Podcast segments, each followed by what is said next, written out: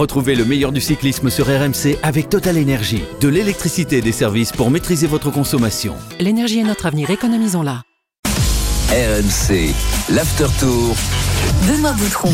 Salut à tous, soyez les bienvenus, c'est donc l'After Tour et nous sommes ensemble comme tous les jours jusqu'à 20h. C'est une journée de repos sur les routes du Tour de France, mais on a tout de même convoqué la Dream Team Vélo d'RMC. Cyril Guémard est là, le druide. Salut Cyril. Oui, oui, il est là, toujours là. Ça va, t'es en forme Cyril encore un moment. Bon, bah non, mais on te supporte, on t'adore, nous. On est, on est content que tu sois là. Ça va, t'es en Ah, forme merci, c'est sympa, mais je suis pas là. Bah si, tu es là. Non, bah non, je suis pas là. Et t'es où T'es là ou t'es pas là? Ben, t'es là ou t'es pas là? Bon, tu es bien là. Jérôme Coppel est là également. Salut Jérôme. Salut Benoît, salut Cyril. Ah, toi aussi, tu es là. Toi, tu es à Clermont, hein, en direct euh, euh, de la caravane. Parce que la caravane. Je suis le seul, qui bosse hein, sur place comme d'habitude. Ah, bah oui. Cyril, bien sûr, mais lui de, de la maison, mais sur place, je suis quand même le seul qui bosse. Exactement. Bah, t'es content d'être là quand même, Jérôme. Bah, bien sûr, dès qu'il faut parler vélo et Tour de France, on est toujours content.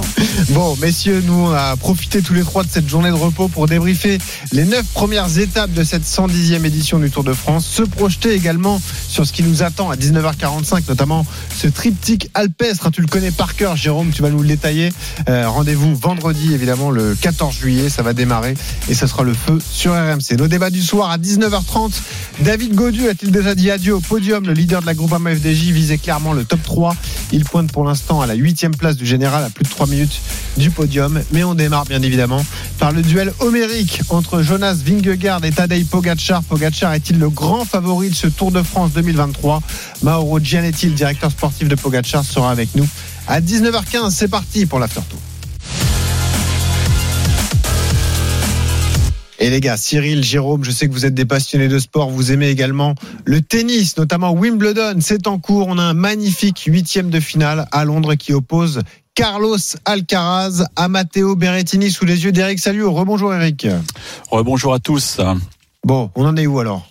Euh, ouais, c'est le début, hein. 11 minutes de jeu, un jeu partout, mais euh, on voit déjà de, de très belles choses et puis surtout on sent que Berrettini il a envie de, de manger de l'espagnol, hein, passez-moi l'expression, il est ultra motivé, ultra déterminé. C'est un bon garçon qui l'espagnol, adore le gazon. Pardon? C'est bon l'espagnol? Il est bon, ouais. Avec un Bon. peu de sauce, ça passe tout seul. Ok. Ça fait donc deux jeux un pour Matteo Ber- Berrettini. Puis il y a un autre match intéressant sur le cours numéro 1.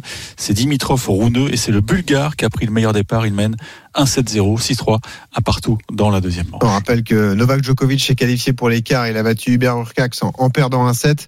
Qualification également de Christopher Heubanks qui lui a sorti Stefanos Tsitsipas en 5 manches. 19h02 sur RMC. On s'attendait à un magnifique duel pour le moment. Nous n'avons pas été déçus. Tadej Pogacar, double vainqueur du Tour de France et Jonas Vingegaard, tenant du titre, se livre une bataille acharnée depuis le premier jour.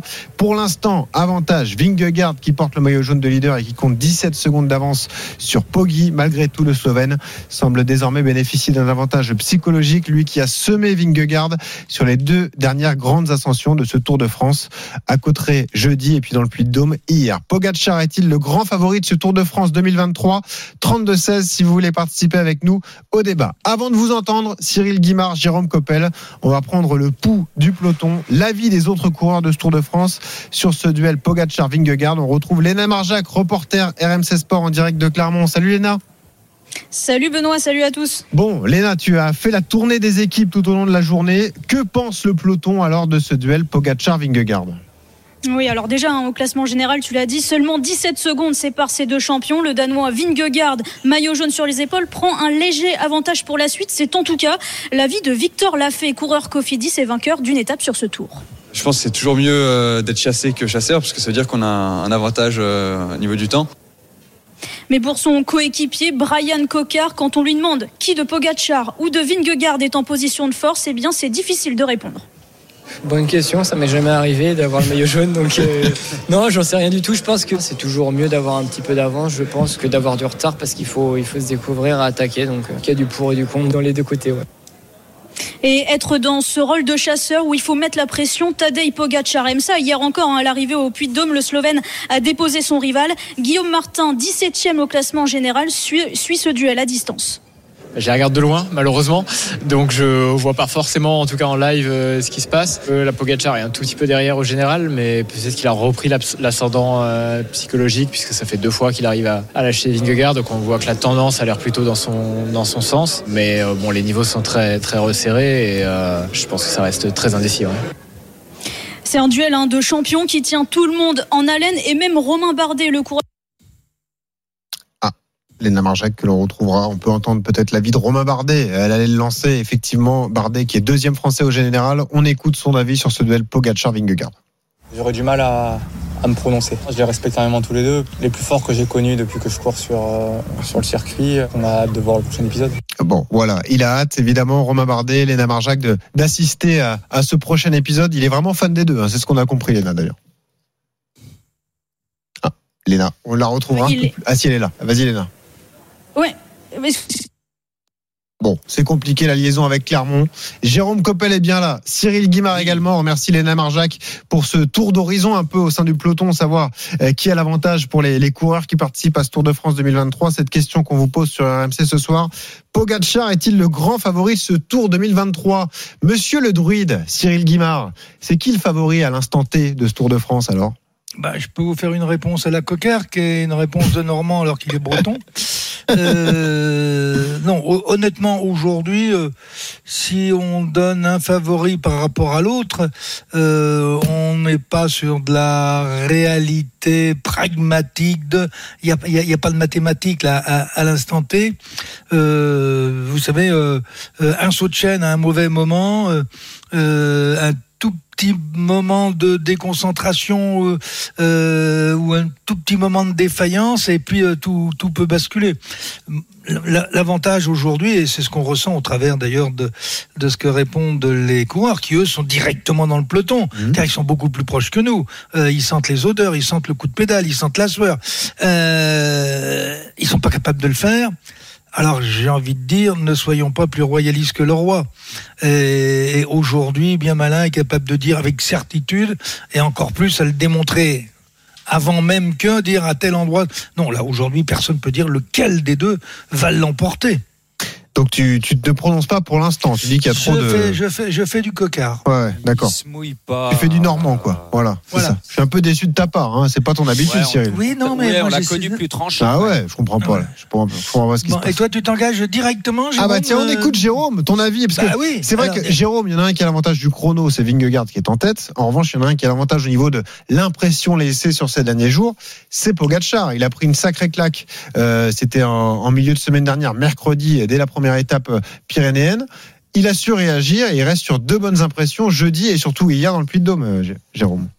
Oui, c'est ça, exactement. Bien sûr, on n'a pas de réponse sûre et définitive sur qui va gagner le tour. Tu l'as dit au niveau du général Vingegaard est devant, mais pour moi, c'est Pogacar qui laisse, qui a laissé sur ces dernières étapes la meilleure impression pour plusieurs raisons. Déjà, euh, dans la montée, euh, enfin dans, sur l'étape qui gagne, euh, on a vu son visage qui était un peu différent d'habitude. D'ailleurs, on se posait même la question Ouais, s'il n'était pas en fringale, etc. dit, on ouais. se posait plein de questions et en fait, c'était pas du tout ça. C'était un regard de concentration. Moi, je vois Pogacar avec un visage que je ne le connaissais pas en fait. Avant, je le voyais pas avec un- une telle concentration sur le visage. Il fait toujours un peu des, des petites blagues, euh, des petits signes à la caméra, etc. Mais on sent qu'il est beaucoup plus concentré. C'est comme s'il est en mission. Mm. L'année dernière, il a pris un, un coup de pied aux fesses, il a perdu le tour et je pense que ça lui aura fait du bien. Mais là, j'ai vraiment l'impression qu'il est en mission. Euh, il, pour la première fois depuis très longtemps, il a lâché Vingegaard euh, deux fois, ce qui n'était quasiment jamais arrivé avant. Euh, et on l'a dit et redit, mais sa préparation a été perturbée. Il s'est cassé le scaphoïde à Liège-Bastogne-Liège. Il n'a pas fait de course par étape. Donc, il prend un, un carton dans Marie-Blanc à l'arrivée à, à la Reims parce que c'est la première étape de montagne. C'est le premier gros effort en montagne. On peut faire tous les stages qu'on veut, tous les entraînements qu'on veut, tous les Ouais. efforts qu'on veut à l'entraînement. Rien ne remplace la course. Ce qui lui a manqué, c'est une course par étape. Le premier effort violent dans la première étape de montagne, il l'a pas digéré. L'addition a été salée à la fin, quasiment une minute. Mais depuis, on sent que ça va mieux et je pense qu'il est sur la pente ascendante qui monte en puissance. C'était déjà mon favori avant le départ du tour. Il reste mon favori pour la victoire finale. Une fracture de l'os du poignet, tu l'as dit, sur Liège-Bastogne-Liège. Il avait un, un, pansement du tape, comme on dit, sur le poignet. Il l'a enlevé depuis quelques jours. Hein. C'est peut-être aussi une indication, peut-être que la douleur commence à passer pour, pour Tadej Pogacar. Est-il le grand favori de ce Tour de France 2023 Demandons son avis à Jacques qui a composé le 32-16. Bonsoir Jacques. Oui, bonsoir. Alors moi, je vais avoir un avis évidemment euh, non professionnel et simplement d'amateur cycliste et de cycliste du dimanche, mais j'ai l'impression, enfin, je ressens, disons quelque part, une plus forte envie chez Pogacar et en même temps un relâchement parce que vous parliez euh, de sa concentration, de son regard, oui, mais j'ai l'impression qu'il est plus détendu et c'était, je crois, assez visible dans le Puy de Dôme, la façon dont il est parti en, en, en danseuse et, et, et euh, qui n'arrivait pas à le suivre. J'ai l'impression que euh, Pogacar va en, en, montant et en accélérant et en puissance et je crains que Vinogor soit n'arrive pas à euh, au, au, niveau de, de Pogacar cette année en tout cas. C'est tellement difficile, je suis bien d'accord avec vous, de, de c'est pas des certitudes tout ça, c'est un ressenti simplement d'un de, spectateur un tout petit peu informé, sans plus. Mais, mais bon, à force, j'ai l'impression de, de sentir Pogacar comme presque sûr d'arriver au bout, donc moins tendu. Euh, est-ce que vous avez remarqué la, le visage euh, à l'arrivée de, de Vinogor qui était terriblement marqué, euh, pas du tout euh, serein. Et alors que bon Pogacar, je le sens moi beaucoup plus calme et, et fort au niveau de la force. Hein, Mais bonne question, Jacques. Euh, Cyril, quelle importance tu donnes à, à l'attitude justement d'un coureur? Parce que je t'entendais parler de, de, visage vitreux sur sur une étape mm. pour Pogacar qui finalement est allé l'emporter. Toi, l'ancien directeur sportif qui connaît le Tour euh, sur le bout des ongles, qui a, qui a beaucoup d'expérience, comment tu, tu, juges ça, justement, l'attitude d'un coureur à l'arrivée? Euh, sur une étape comme celle d'hier, où on arrive au sommet, les deux coureurs arrivent vidés en haut.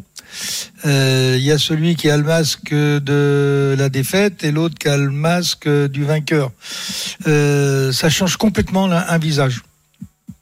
Vous inversez et c'est exactement les, les, mêmes visages que vous verrez, mais dans l'autre sens. Donc pour toi, au-delà de la fatigue, c'est de la déception ou de la satisfaction sportive en fait, c'est ça? Oui, puisqu'ils n'ont pas dépensé plus, des... enfin, ils sont pas allés plus loin dans la douleur, plus l'un que l'autre. Hmm. Et, les, et les 8 secondes, euh, c'est euh, ben, c'est un tout petit peu moins de force de l'autre côté, mais pas moins de souffrance et pas moins d'acide lactique, parce qu'ils étaient au, au, au, paroxysme de leur euh, de leur effort. Donc vous inversez et vous avez les visages euh, qui mmh. sont inversés. Maintenant, euh, et c'est la raison pour laquelle j'ai beaucoup de mal à me prononcer. Euh, vous avez vu, par exemple, dans l'étape du Tourmalet, euh, dès le Tourmalet, euh, Pogachar était seul. Il n'y a pas un seul équipier. Eh c'est pour ça que tout à l'heure, quand je disais le moindre petit saut de chaîne, le moindre petit, il a, il a personne avec lui dans, dans un final décisif. Ouais, oui, au Puy de Dôme, c'était un peu différent, Cyril, cette fois. Oui, dans le Puy de Dôme. Vingegaard avait Kuss et puis euh, Pogachar, il avait Adam Yates qui était juste derrière. Et qui fait un gros Oui, mais pas efficace, Adam Yates. Il ouais. filochait. Hein. Pas, pas, efficace, mais j'ai l'impression que euh, l'équipe de Pogachar, tout comme lui, est en train de monter en puissance sur les premières étapes. Maika et Groschartner, par exemple, ils ont été inexistants. Groschartner, il a pris une échappée euh, ou euh, en direction de la Reims où il était échappé avec Madouas. Ça a été un des premiers à sauter, tout comme Solaire. Alors que là, dans le Puy de Dôme, ils étaient plutôt dans les, les meilleurs du, du groupe Pogachar-Vingegaard. Donc j'ai l'impression que même les coéquipiers sont en train de monter un petit peu en puissance. Ça reste Alors, à vérifier bien on... sûr sur les prochaines étapes, mais c'est l'impression que ça donne. On disait aussi que le début de tour était taillé pour les qualités de Pogacar. Est-ce que vous êtes d'accord avec ça? Est-ce que vous vous dites que sur les, les montées alpestres, euh, ça va plutôt avantager Vingegaard qui aime les efforts longs, un peu plus euh, réguliers Cyril? Euh non, ça, moi, ça, euh, ça m'impressionne pas ce genre de choses. T'as as les jambes ou tu les as pas. Euh, T'es sur du 12% ou du 14 ou du 8 ou du 7, t'as les jambes ou tu les as pas. Euh, de dire ah, je suis mieux sur un col long, ça peut être possible effectivement sur des arrivées très punchy. Euh, vous avez par exemple euh, 2 km à 15%. Pogachar semble plus explosif. D'ailleurs, il va plus vite au sprint. Hmm. Donc, ses qualités d'explosivité peuvent l'amener euh, à faire une petite différence. Mais cette différence, elle sera pas plus importante euh, que celle que celle d'hier. Donc, euh, bon, y a- pas, ouais, moi j'ai l'impression on, on, on, on, on phosphore pour essayer de trouver qu'est-ce qui pourra euh, faire en Eh sorte oui. que et, et, et- et faire en sorte qu'on préserve le, le, le- euh, on, on préserve le suspense. Euh, vous savez, euh, Pogachar, il a déjà gagné deux Tours de France, il y avait des grands cols, il a jamais été en difficulté. Ah, là, le suspense est au rendez-vous. Il y a 17 secondes d'écart. On a un magnifique duel. hein. Il y a Voilà, des années qu'on réclamait parfait. ça sur les routes du Tour. Ouais, Qui- sûr. Qui a, qui a lancé ça? C'est Vingegaard qui a dit euh, à l'arrivée hier, il a dit j'ai hâte d'avoir la journée de repos et d'arriver euh, sur les prochaines étapes de montagne où les cols sont plus longs. C'est encore lui, il dit je vais être mieux plus tard. Pogacar, de toute façon, il est bien partout. Il gagne le Tour des Flandres, euh, Oui. il, il peut gagner une flèche wallonne, il gagne, il gagne partout, il gagne des chronos, il fait tout. Donc lui, il y a tout qui lui convient. On a dit oui, mais la chaleur, attention au puits de Dôme. Vingegaard a dit qu'il aimait bien la chaleur. Pogacar, il dit rien. Il aime bien quand il fait chaud, il aime bien quand il fait mauvais. Bon. Ça va partout, bien tout et puis le il se temps. plaint pas. Mais c'est et il se plaint pas. Et c'est Vingegaard qui a l'air de vouloir se rassurer en disant oui, mais les étapes qui arrivent vont mieux me convenir. Certainement que ça va mieux lui aller, mais Pogacar, il a pas besoin de dire ça. Euh, comme disait Jacques, euh, c'est comme s'il est sûr de sa force un petit peu euh, Pogacar. Bien sûr, c'est des suppositions qu'on fait, on n'en sait rien. Il y a que 17 secondes entre Ah, les mais ça, deux. on adore. On est, on est sûr de rien. Ils ont le même niveau pour l'instant après 9 étapes. Et tant mieux Euh, d'ailleurs. Voilà, un coup l'un, un coup l'autre, c'est génial, mais j'ai Pogacar, en tout cas, a l'air euh, bien confiant, peut-être même un poil plus que Vingegaard. La question, c'est est-ce que c'est la stratégie d'équipe qui fera la différence? Il est 19h15, vous écoutez RMC. La question, c'est est-ce que Pogachar est le grand favori de ce Tour 2023 Messieurs, dans un instant, on sera en direct avec Mauro Gianetti, qui est le manager de Pogachar dans la formation UAE Team Emirates. Restez avec nous sur RMC. On remercie Jacques qui est venu participer au débat. Et on fera également le point avec euh, Eric Salio sur Wimbledon, ce magnifique huitième de finale qui oppose Carlos Alcaraz à Matteo Berrettini. À tout de suite sur RMC dans l'After Tour. RMC, 19h20, l'after tour. Benoît Boutron. 19h18 sur RMC, l'after tour jusqu'à 20h avec Cyril Guimard, avec Jérôme Coppel. Dans un instant, un invité, Mauro Gianetti, le manager de la formation UAE Team Emirates. C'est la formation de Tadej Pogacar qui est deuxième au général, mais qui est quand même l'un des grands favoris de ce Tour de France 2023. Petit détour par le tennis, Wimbledon, Eric Salio à Londres, le huitième de finale entre Carlos Alcaraz et Matteo Berrettini.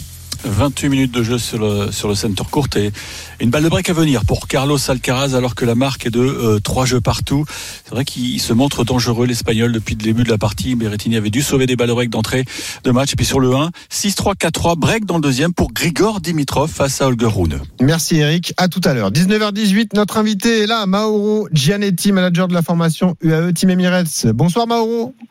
Bonsoir, bonsoir à tout le monde. Bon, la journée de repos fait du bien aux coureurs. Est-ce qu'elle fait du bien également aux managers dans ces cas-là? Est-ce que ça fait du bien de souffler un petit peu, Mauro? Ben, les managers, c'est les journées qui, travaillent de plus parce que bon, on a, beaucoup de choses à faire.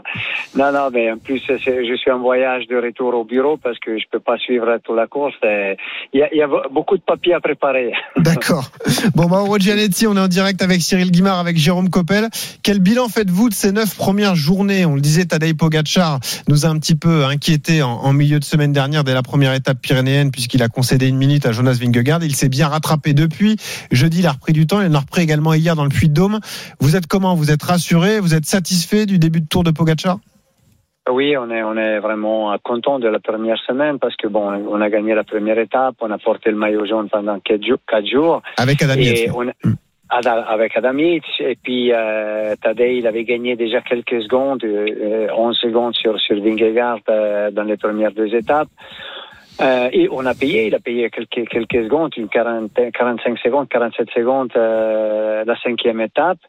Et donc ça, on s'y attendait pas trop. On, on espérait que ça soit un peu mieux sa condition, mais deux jours d'après, euh, on, a, on a vu sur Tourmalet un Tadej Pogacar à nouveau en très bonne condition et puis euh, prêt à la bataille. Il a repris quelques secondes et, hier encore 8 secondes. Donc ça veut dire qu'on a vu du bon spectacle et, et, et ça promet bien pour les prochaines deux semaines euh, encore du spectacle entre les deux grands champions. Cyril Guimard, qui connaît le tour par cœur, est, est avec moi. Il nous disait juste avant que vous arriviez, euh, le niveau sportif des deux, Pogacar et Vingegaard, est, sensiblement euh, équivalent. Est-ce que pour vous, Mauro Gianetti, la différence va se faire pour le gain de ce Tour de France, s'il n'y a pas de soucis, incident mécanique, chute, etc., au niveau de la stratégie d'équipe? Est-ce que vous, en tant que manager, vous avez un rôle prépondérant dans la future victoire, pourquoi pas, de Pogacar sur le Tour de France? Bon, déjà, c'est pas moi qui fais la tactique, il y avait les directeurs sportifs. Mais, mais c'est vrai que euh, dans, dans ce tour, je pense que ça va être beaucoup de choses. Donc, euh, peu de secondes, la tactique, euh, euh, les, les- les, les possibles er- erreurs aussi des coureurs, parce que bon, euh, les directeurs sportifs, ils ont pas la PlayStation dans la main, donc c'est encore les coureurs qui doivent faire les choses. Donc, je pense qu'il y a, il y a beaucoup de choses qui peuvent qui peuvent faire la différence, mais c'est vrai que la, la, la différence entre les deux, elle est vraiment, je sais pas s'il y a de différence, quoi. Le niveau est, vraiment très haut, et donc c'est c'est ça qui fait le, le beau de, de ce sport et, et- et de ces deux champions. Parce que la crainte pour vous, c'est de voir le scénario de l'an dernier se, se répéter. Euh, Tadej Pogacar se retrouvait souvent isolé face à, à la grosse équipe de, de la Jumbo et sur une étape où il était attaqué dans tous les sens, c'est là qu'il a perdu le, le Tour de France et qu'il l'a euh, offert entre guillemets à, à Jonas Vingegaard. Est-ce que vous pensez que votre équipe est mieux armée cette année que l'an dernier, Mauro Gianetti? Hum, je crois qu'on a une équipe aussi peut-être plus forte que Jumbo dans la dans la haute montagne. Bon, ils ont ils ont euh, Kous, non, de, de leur côté. Mais nous, on a quand même Adam Yates, que pour le moment, il a quand même euh, fait, la course pour rester au classement, mais il peut, il peut à chaque moment aussi décider de, ne pas, si c'est nécessaire, de faire, de faire le, le, aussi pour, pour, Tadej. Il y a Solaire qui, qui est en progression, qui venait d'une, d'une, euh, euh, d'une chute.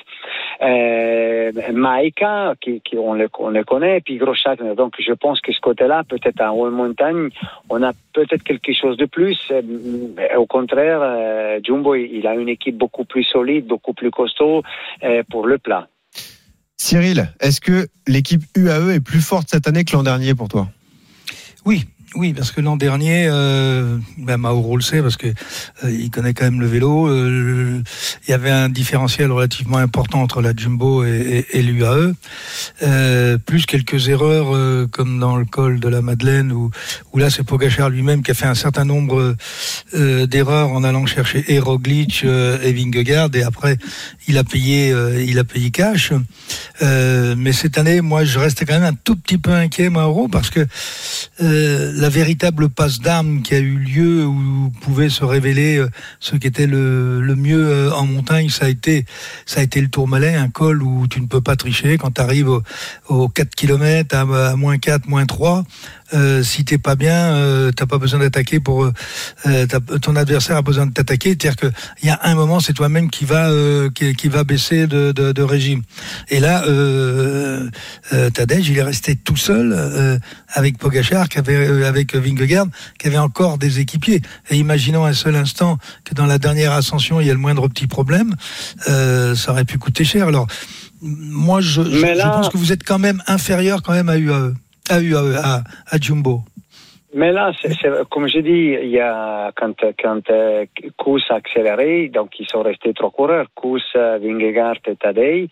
Derrière, il y avait plus de coureurs de, de, de Jumbo. Par contre, dans les dix coureurs qu'il y avait derrière, il y avait trois coureurs de nous. Il y avait, il y avait Soleil, il y avait Maika, Adam Yates et Groschakner qui étaient juste à, à 30 secondes. Ils ont pas roulé parce que euh, ils savaient que Tadej, il est resté dans la roue de, de Vingegaard, donc il avait pas, ils n'avaient pas de roulé parce que il il y avait des autres, euh, il y avait Inlay, il y avait, il y avait euh, Pitcock, il y avait Simonier, donc c'était pas à nous de faire le, tra- le travail derrière, mais ils auraient pu passer euh, à haut du Tourmalet à, à 30, euh, peut-être 40 secondes, une minute. Donc euh, c'est vrai qu'ils n'étaient pas avec lui, mais ils étaient à trois, donc aussi. Donc c'est pour ça que si on regarde la, la, la grande photographie, euh, euh, comme dit, course, c'est quelque, c'est un atout beaucoup, euh, disons plus fort de ce que nous on a, mais on, a, on en a trois ou quatre maintenant aussi solaires qui montent, donc ils, se, ils sont moins que course, mais ils sont beaucoup, ils sont plus nombreux dans la montagne. Donc c'est pour ça qu'on espère de quand même équilibrer un peu euh, les forces. Quoi. Mauro Gianetti, le manager de la formation UAE Team Emirates, le patron de Tadej Pogacar en direct avec nous sur RMC dans l'after tour avec Cyril Guimard, avec Jérôme Coppel. Mauro, est-ce que vous pouvez nous donner des, des nouvelles de l'état de forme de, de Pogacar? Il nous a inquiété à la Reims, il nous a rassuré depuis, notamment sur le Puy de Dôme. Il a déclaré aujourd'hui, je me sens de mieux en mieux. La douleur au, poignet semble s'estomper. Est-ce qu'il est à son meilleur niveau aujourd'hui, Tadej Pogacar? Il est bien, il est bien, il récupère bien. Donc, euh, comme on disait, on espérait qu'il soit déjà au 100% euh, au, dé au, début. On, on pensait que c'était comme ça euh, après les étapes de Bilbao. L'étape de, la, cinquième étape, euh, il a, il a quand même payé pas trop physiquement, peut-être plus plutôt moralement quand il a été attaqué par Vingegaard, qu'il était dans une sacrée journée. Lui, peut-être il avait fatigué un peu trop euh, pendant l'état parce qu'on a dû rouler. Il s'était mis derrière euh, son, équipe, son équipe, les coéquipiers. Il avait peut-être laissé quelques quelques énergies de trop sur la route. Et, là, c'était une différence peut-être on a vu une différence plus grande que la réalité euh, physique, c'était plutôt moral. Euh, quand on est devant, on a beaucoup de, de, de, de morale, et quand on est lâché, euh, on coince un peu. Mais la réaction euh, du jour d'après, euh, donc c'était sur Tourmalet, c'était impressionnant. Donc et, et, là, il a pris confiance, il voit qu'il récupère. Donc le stop, il a fait peut-être arriver pas en super condition, son, pas 100%, mais pas loin. Mais de l'autre côté, il a une fraîcheur que ça lui permet de, progresser dans le, dans le tour. Mauro Gianetti, question toute simple pour terminer. Est-ce que vous vous considérez aujourd'hui comme favori de ce Tour de France? C'était la question de notre débat. Est-ce que Tadej Pogacar est le favori de ce Tour de France 2023 moi, je crois que la bataille va être, elle va être longue, elle va être euh, jolie, surtout pour les téléspectateurs, pour les, les, spectateurs sur la route. Les auditeurs des RMC surtout. Ben bien, bien sûr. Je pense qu'il n'y a pas un favori entre les deux parce que euh, ils sont tellement prêts, tellement. Euh, on a vu hier une, montée exceptionnelle et il y avait à peine 7 secondes. Donc euh, la différence, elle est vraiment petite. Donc il faut rester attentif, comme disait Cyril. Tous les petits détails peuvent être importants d'ici à la fin. Donc, chaque jour, on a des, milliers de détails. Et donc, rien, euh, être favori ou pas, je crois que maintenant, c'est trop, c'est trop tôt pour dire ça. Merci. Il nous, il nous, fait une Brian Cocker. Oui, ouais, une Cyril Guimard du coup aussi, parce que tu as eu la même réponse en début d'émission. Merci Mauro Gianetti, manager de la formation UAE Team Emirates, d'avoir été avec nous. Bonsoir Bonne à tout le monde. Bonne fin de Tour Bonsoir, de France. on va dire. Mao. 19h28 sur RMC. Jérôme reste là, tout comme Cyril. Dans un instant, on parle des Français, notamment de David Godu. Question un peu dure, mais elle est peut-être euh, réelle et objective. David Godu, a-t-il déjà dit adieu au podium du Tour de France? C'est le premier Français au général, mais il est huitième. Il pointe à plus de 3 minutes du top 3. Malheureusement pour le leader de la groupe AMFDJ. On en parle dans un instant. On vous attend au 32-16 si vous voulez participer avec nous. Et on fera le point également sur Wimbledon, ce magnifique duel en huitième de finale entre Carlos Alcaraz et Matteo Berrettini. À tout de suite sur RMC dans l'After Tour. RMC, l'After Tour. Benoît Boutron. 19h31 sur RMC l'After Tour jusqu'à 20h avec Cyril Guimard, avec Jérôme Coppel. Dans un instant, on parle de David Godu. A-t-il déjà dit adieu au podium du Tour de France? 32-16 si vous voulez participer au débat. Je vois Henri Pierre qui a déjà réservé sa place. Le direct, c'est le tennis avec les huitièmes de finale de Wimbledon. Ce magnifique duel entre Carlos Alcaraz et Matteo Berrettini. Eric Salio. Ah, vous tombez à pic, monsieur Boutron. Ah, c'est une balle de 7. Une balle de 7 pour Matteo Berrettini. 5-3. Avantage. Donc, il sert à gauche, l'italien. Une, une, grosse première balle avec un revers derrière. Il le suit. Il va prendre, c'est fait. Un 7-0 pour oh, Matteo Berrettini, incroyable. qui est explosif. Qui, qui, délivre vraiment un tennis magnifique et ultra motivé. Attention Carlitos, faut réagir très vite parce que là, il est chou bouillon l'italien. 6-3. Et tu vas maintenir l'accent italien tout au long de ce match Si, si. Ok, quelle horreur. 19h32, dans un quart d'heure, on va se projeter sur la semaine qui nous attend sur les routes du Tour, l'analyse détaillée des trois étapes alpestres. Jérôme Coppel, j'espère que tu as bossé. Hein. Là, c'est chez toi, c'est ton terrain. Euh, j'espère que tu vas oui. apporter plein d'infos. Hein. Ok Mais oui, je vais t'en je vais t'en donner plein. Magnifique. 32-16 là aussi si vous voulez participer au, au, débat. Journée de repos qui tombe donc à point nommé pour nos coureurs français. David Godu, premier tricolore au général, pointe à la huitième place du classement après 9 étapes. 3 minutes 21 de retard sur le troisième Jay Inley. Bien loin pour l'instant de l'objectif annoncé par le leader de la groupe AMA FDJ. On retrouve Maria Azé, reporter RMC Sport qui est en direct de Clermont elle aussi. Salut Maria. Salut Benoît, salut à tous. Maria, David Godu s'est exprimé aujourd'hui sur ses ambitions et euh, malgré ce classement qui n'est pas favorable, elles sont toujours aussi élevées, ces ambitions. Hein oui, bah aujourd'hui c'est jour de repos et conférence de presse pour les coureurs. Donc euh, tu l'as dit, David Godu était venu sur ce tour avec de grosses ambitions après sa quatrième place l'an passé.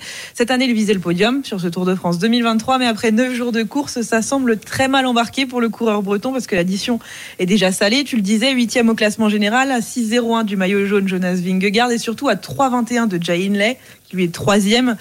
Et donc il s'est exprimé, il a fait le bilan de cette première semaine ce matin.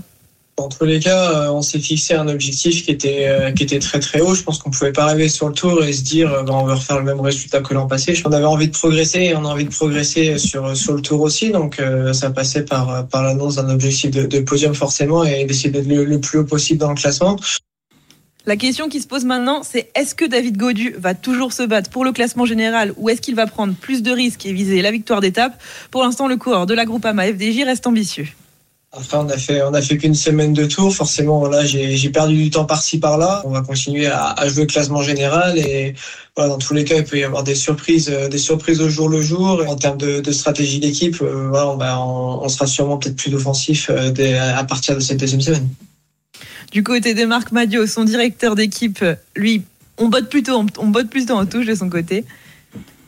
Le bilan, il est, il est correct. Il n'est pas exceptionnel, mais il est correct. Euh, on n'est pas à la rue. On est huitième du classement général, mine de rien. Il va encore se passer beaucoup de choses, donc euh, il y a encore de quoi euh, s'occuper pendant presque deux semaines totales. Je pense que c'est un tour qui va se faire à l'usure. L'idée, c'est d'être régulier et si on a des opportunités, de pouvoir les saisir.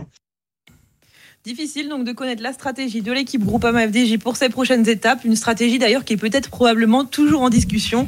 Ce qui est sûr, c'est qu'avant de retrouver la haute montagne, le terrain qu'il préfère, David Godu devra attendre ce vendredi 14 juillet avec une arrivée au sommet du Grand Colombier. Merci Maria. Les ambitions de David Godu. Cette question a-t-il déjà dit adieu à son objectif podium 32-16 si vous voulez participer avec nous? Cyril, est-ce que le podium c'est déjà terminé pour David Godu alors? Euh, si ça l'était, vaut mieux qu'il rentre en Bretagne.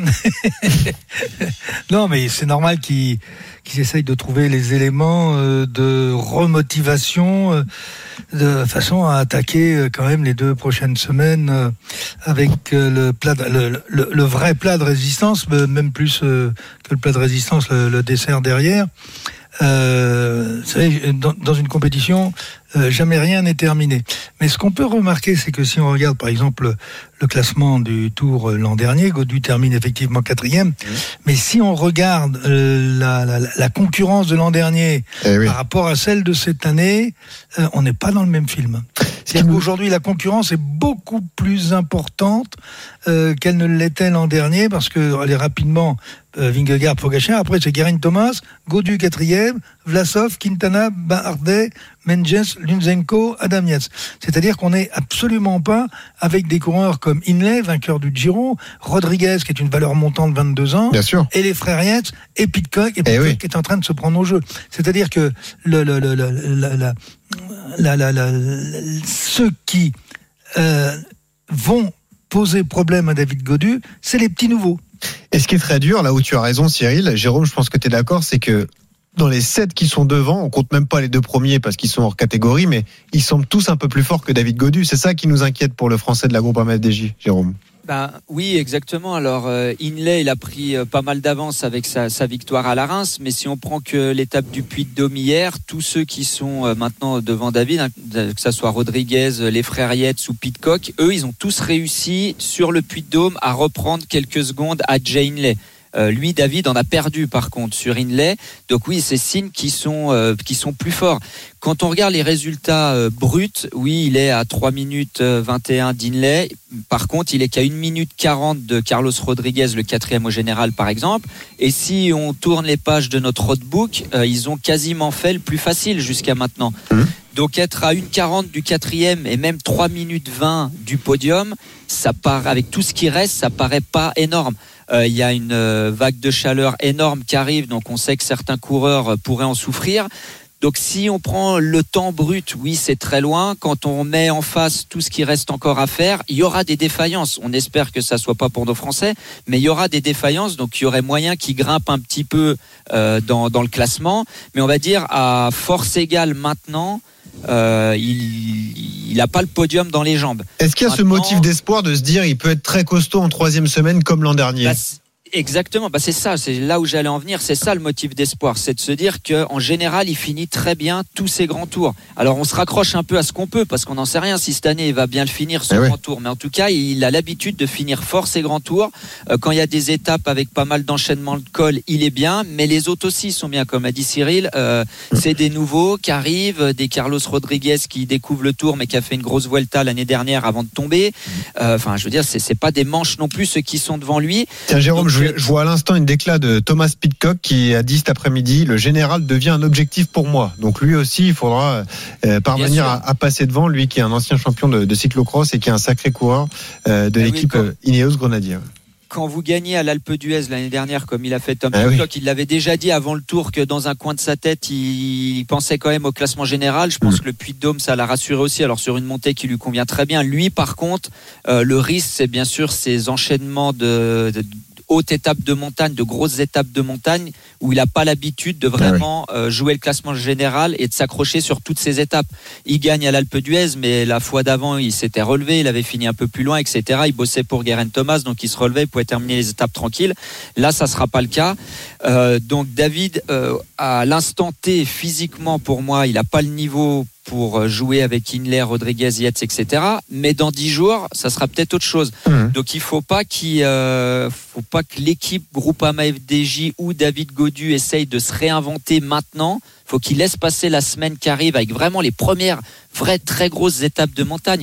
Oui, le Tourmalet, l'arrivée à Cautrec-en-Basse, c'était déjà une grosse étape de montagne, mais c'est rien par rapport à ce qui va arriver dans les Alpes. 19h40 sur RMC l'After Tour, Cyril Guimard, Jérôme Coppel, un petit peu d'optimisme par rapport à notre question. Godu a-t-il dit adieu à son objectif podium?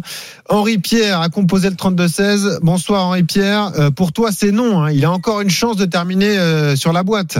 Henri Pierre, Ah. salut. Oui, bonsoir, bonsoir à tous. Oui, euh, Tu y crois alors? Bah oui, tout à fait. Non, surtout que là, bon, ce que vous venez d'expliquer pour euh, pour la plupart, c'est sûr que si on le prend là actuellement dans l'instant T, bon, on se dit il est loin, mais quand après on peut enlever, on peut penser que des coureurs vont devoir notamment y être aider ben, leur leader, donc à un moment donné ils vont devoir rouler pour leur leader, comme on parle de Kuss, on parle de Yates, on parle, et à ce moment-là, ben eux, ben ils vont être sortis du jeu. Et derrière, bon, euh, Pitcock, vous l'avez dit vous-même, là, il vient d'être dit, ben, c'est un coureur qui n'a pas donné de garantie pour l'instant, à savoir les chantiers qui restent à avoir euh, euh, à venir. Et surtout aussi, Madio, Marc, euh, est un homme qui doit certainement, parce que c'est très français un peu aussi, c'est un peu le premier kata qu'il a perdu. Alors je pense qu'ils ont dû mettre une stratégie en place. Pour l'instant, les FDJ, on ne les a pas beaucoup vus. On nous a dit, en réalité, qu'ils ont fait une équipe pour la montagne, pour aider Godu. Et à mon avis, moi, dans la deuxième, là, à partir du 14 juillet, où il va y avoir des étapes, ça va être des sacrés chantiers pour, euh, pour pas mal. Je pense que là, à ce moment-là, on va voir Godu, à moins qu'il s'effondre, mais moi, je le crois pas, qui va, parce que c'est son habitude, euh, aller chercher des places. Et finalement, ben, son objectif, c'est pas d'aller toucher les deux intouchables, c'est simplement de faire trois. Et il a fait quatre. Moi, je pense qu'il est tout à fait dans l'objectif pour faire trois. Ok. Cyril Guimard, toi l'ancien directeur sportif, euh, quel est le plus beau? C'est terminer dans un top 5 du tour ou aller chercher une victoire de prestige dans les Alpes un 14 juillet par exemple pour Godu? Je crois qu'en ce qui concerne euh, Godu, gagner le 14 juillet ne peut pas être un objectif dans la situation actuelle. Parce qu'il n'a Euh, pas, il a pas les cannes, tu penses, il peut pas s'en sortir. Non, je- non, il, il- il peut.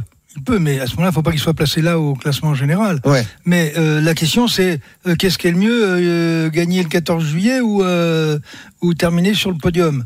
La réponse, elle est claire, nette et précise. C'est de finir sur le podium. Ouais. C'est pas. euh, vous savez le nombre de coureurs qui ont gagné une étape, il y, a- il y a plus que leur grand-mère qui est au courant. Euh, ben oui, non mais il faut, faut regarder les choses en face. Alors le 14 juillet, on en parle un petit peu plus tous les ans. On va vous dire, euh, il y a quelques années, Raymond Delille, voilà, ni- Jalabert, euh, bref. Mais terminer sur le podium, c'est quand même une autre dimension. C'est vrai qu'on parle encore des podiums de Bardet et Pinot, par exemple. Voilà. Mhm. Jérôme, t'es d'accord Et, de Poulidor aussi. Ouais, pour d'autres raisons. Jérôme. Parce que le nombre de, le nombre de podiums qu'il a fait, Ah oui. euh, Ah bah, si on comptabilisait les podiums et pas seulement les victoires, oui, c'est vrai que le palmarès c'est fou pour euh, Raymond Je Poulidor. suis, je- ouais, moi pour revenir à ça, bon, je suis d'accord avec Cyril sur le fait que c'est mieux de faire podium euh, que d'aller gagner une étape, par exemple. Par contre, c'est mieux de gagner une étape que de faire septième du Tour euh, pour un coureur comme David Godu, par exemple. Et là où je rejoins Henri Pierre, et d'ailleurs euh, David Godu a fait une déclaration qui va aller un petit peu dans son sens, c'est qu'il a dit euh, dans la deuxième semaine, on va changer. On a toujours l'objectif du classement général, mais on va changer un petit peu de stratégie. On va être un peu plus offensif. Euh, Lui, maintenant, va falloir qu'il anticipe un petit peu plus. Alors, je parle pas de partir dans une échappée qui va aller euh, disputer la victoire parce qu'il est trop proche au général et surtout, c'est pas les équipes de Vingegaard ou Pogacar qui vont s'inquiéter de David Godu qui à 6 minutes, mais ça va être Labora de Inlay, ça va être Ineos de Carlos Rodriguez, euh, Gelo Alula de, de Simon Yates. C'est eux après qui vont aller euh, rouler sur David Godu pour conserver leur place. Donc pas dans une grande échappée, mais anticiper sur une fin de col, euh, dans un col si bien, bah là, les deux grands euh, vont, vont pas forcément sauter dans sa roue tout de suite, mais lui pour essayer d'aller grappiller quelques secondes. Et de toute façon, dans la situation où il est maintenant, va falloir qu'il anticipe, va falloir qu'il attaque, va falloir qu'il essaye de mettre dans les cordes un Pitcock, un Yates, etc. Parce Exactement. que s'il reste comme il est maintenant, bah, il va rester à sa place finalement. Ouais. Donc s'il veut gagner du temps, il va falloir qu'il passe à l'offensive et euh, qu'il court de manière euh, vraiment agressive. On vous rappelle le classement. Huitième place au général euh, au moment où on se parle pour David Godu à 3 minutes 21 du podium et de Jane Lay qui est pour l'instant troisième. 19h44. Merci beaucoup à Henri Pierre qui est venu participer au débat. À bientôt sur RMC. Cyril, Jérôme, vous restez là. On revient dans un instant. On va se projeter sur ce qui nous attend cette semaine. Le triptyque alpestre. Monsieur Coppel, on arrive chez toi. Là, tu vas tout nous présenter. Mais Ce oui, magnifique 14 juillet, ça va être un feu d'artifice, on l'espère, évidemment. On parlera quand même de l'étape de demain entre Vulcania et Issoire, parce que là aussi c'est c'est escarpé, comme on dit. Et puis on fera le point sur le match entre Alcaraz et Berrettini à Wimbledon.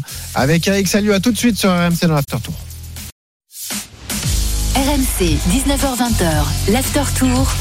Benoît Boutron. 19h47, l'After Tour jusqu'à 20h. Cyril Guimard est là, Jérôme Coppel également dans un quart d'heure. L'After Foot autour de, de Nicolas Villas. Et le direct, c'est donc le tennis. Wimbledon, magnifique huitième de finale. On savait que l'affiche était alléchante, ça se confirme euh, au niveau du, du jeu. C'est vraiment sublime ce à quoi on assiste entre Alcaraz et Berrettini, Eric Salio. Alors, je, je vais te rectifier. Magnifique huitième de finale au pluriel. Parce que j'ai la chance d'avoir un écran de contrôle. Le Dimitrov Rouneux, c'est exceptionnel aussi. 1-7-0 Dimitrov. Et on est dans le terme du deuxième. Rouneux se procure une balle d'égalisation à un 7 partout. Il y a des échanges fabuleux. Mais sur Central, tu as raison. C'est pure régalade. 1-7-0 pour Matteo Berrettini. Des échanges fantastiques comme celui-là. C'est pas possible ce qu'il a fait Alcaraz.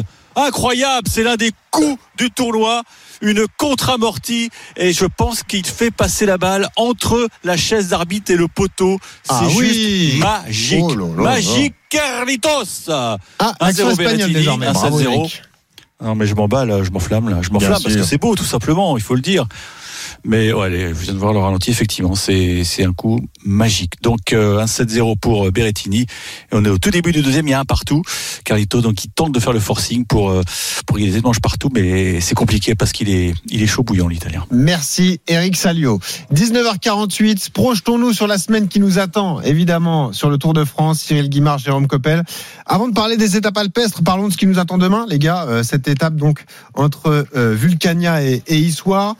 On présente un parcours accidenté. Est-ce qu'il y a des, des risques justement pour les, pour les leaders? Est-ce que c'est un parcours taillé pour les baroudeurs, comme on dit, Jérôme Coppel? Comment tu vois ça?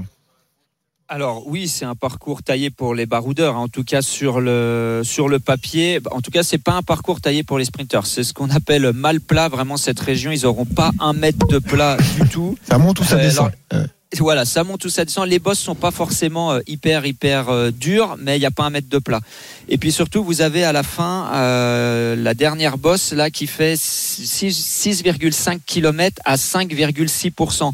Donc là, s'il y a un gros tempo, par exemple ici, ben les plus gros sprinteurs, enfin les plus les sprinteurs les moins grimpeurs, plutôt les Groenewegen, les Caleb Ewan, les Fabio Jacobsen par exemple, passeront pas. Même Philipsen, euh, le meilleur sprint, sprinter de ce Tour de France, j'ai du mal à penser qu'il qu'il arriverait à passer cette bosse. Donc on pourrait se retrouver à Issoire avec euh, soit un petit groupe euh, avec des, des punchers sprinters, si ils ont repris une échappée.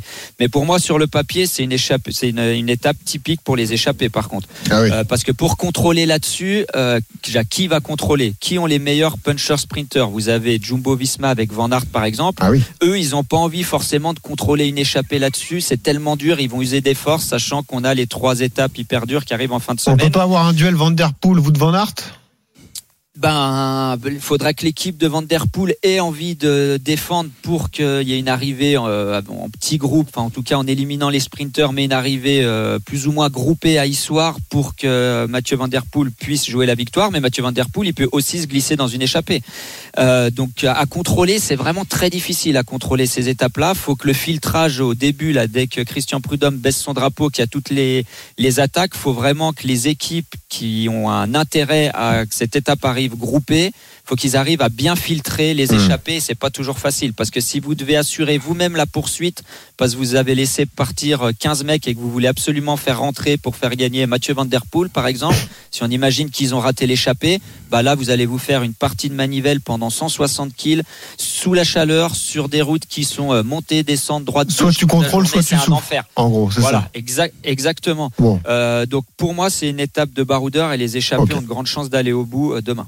Monsieur le druide, est-ce qu'on va se régaler demain avec ce parcours accidenté Euh, on devrait, on devrait un peu, euh, euh, un peu à l'image de l'étape d'hier où il y a un coup qui est parti. euh, ok, il y avait le, le petit suppositoire pour finir, mais on est dans la même configuration sans le suppositoire.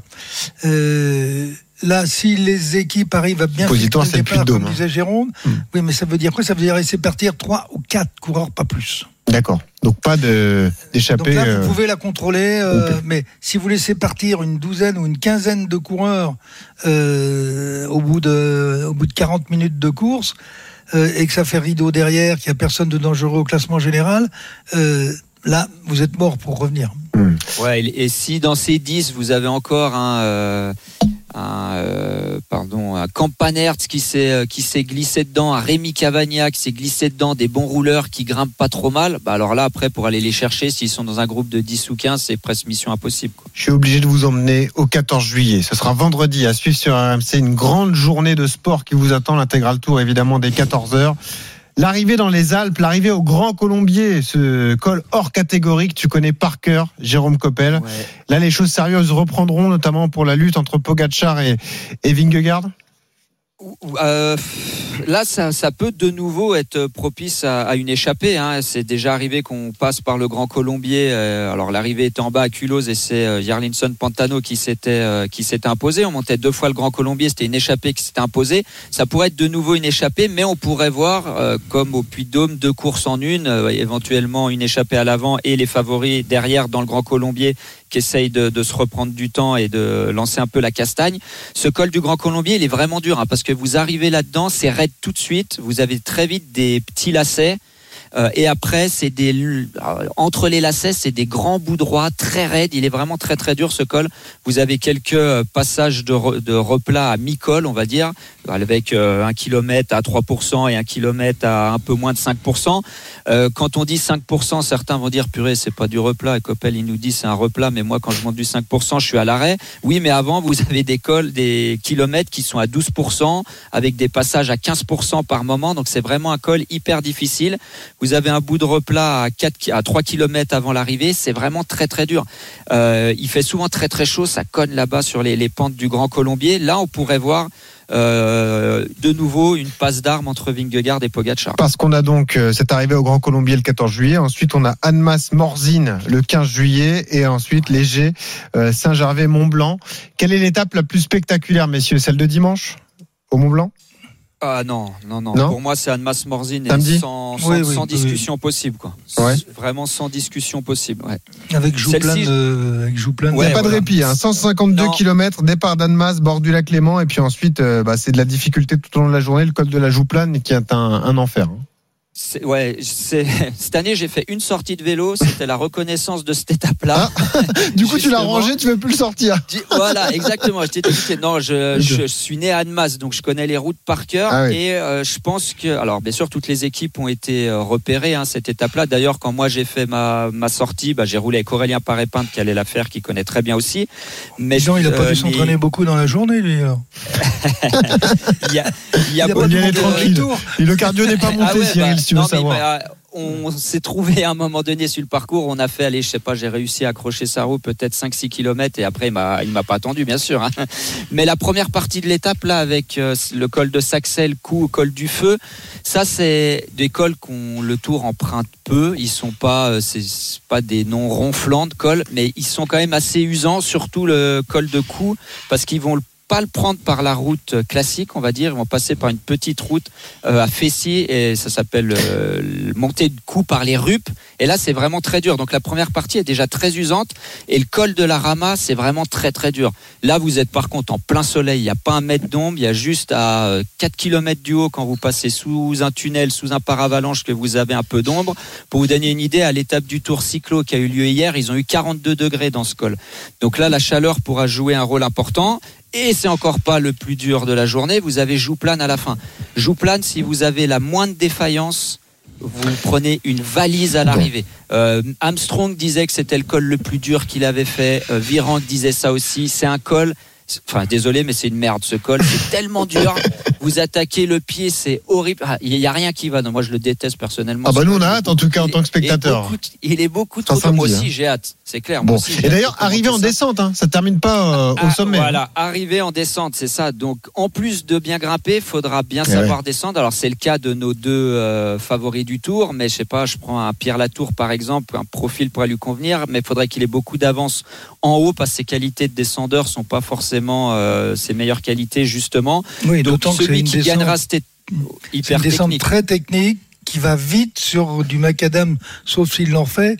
Ils l'ont euh, refait, Qui n'est ouais. pas, le- qui est pas le meilleur macadam du monde. Ah, tout est fait pour Ouais, qu'on ouais. se régale. Alors, euh, 4200 Exactement. mètres de dénivelé positif, arrivé C'est un euh, chantier. hein. au bout d'une descente, sacré chantier qui nous attend samedi. Hein. Cyril C'est un gros, gros chantier. ouais. Oui, oui, oui. Euh, dimanche, euh, di- dimanche c'est pas mal non plus. Sur les 60 derniers kilomètres, vous avez euh, pratiquement 4 cols. Voilà, il y aura beau- beaucoup de dénivelé. des bons souvenirs pour Romain Bardet qui avait brillé en 2016. euh, C'est une l'arrivée à victoire en solitaire. Saint-Gervais-Mont-Blanc. Saint-Gervais, si on ouais. la regarde bien euh, en détail, euh, la Croix-Frie euh, et tout ce qui reste derrière, la côte de Domancy, et on va arriver à Saint-Gervais. Euh, c'est pas mal quand même. Hein Ouais, c'est c'est très Avec dur. J'ai oublié les Aravis. Ouais, alors les Aravis, ce côté-là, c'est vraiment pas très dur. Quand ils vont arriver la Croix-Frie, ils descendent, ils sont déjà à la Clusaz, ce côté-là, c'est pas vraiment dur. Mais par contre, euh, c'est vrai que dans les 60 derniers kilomètres, alors ça monte, ça descend, et il n'y a pas de vallée par contre.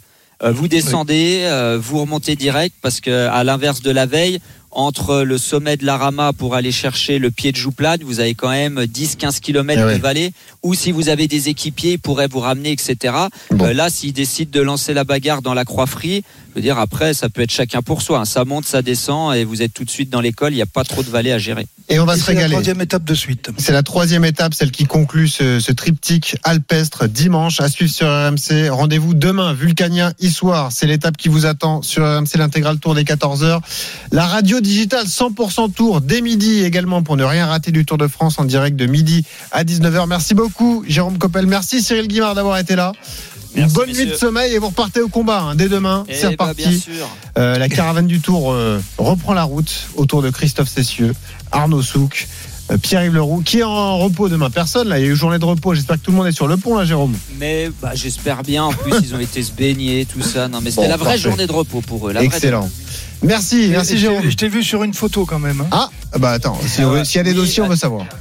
J'ai le droit de manger quand même, Cyril. Bon. J'ai le droit d'aller manger avec eux quand même. Ça marche. Bah oui, mais tu dis qu'ils sont en vacances toute la journée, mais en fait, tu as partagé une partie de ta journée en vacances avec eux. Voilà. C'est ça. Voilà, t'es- ben oui, il faut faire attention quand, les, quand, tu, quand tu vois des gens qui prennent des photos. Allez, merci Cyril. Merci Jérôme. À demain merci pour euh, euh, l'intégral tour sur RMC. Dans un instant, c'est l'after autour de Nico Villas avec Florent Gautreau et Daniel Riolo. Bonne soirée à tous sur RMC. Ciao. RMC jusqu'à 20h. L'After Tour. Retrouvez le meilleur du cyclisme sur RMC avec Total Énergie. De l'électricité et des services pour maîtriser votre consommation. L'énergie est notre avenir, économisons-la.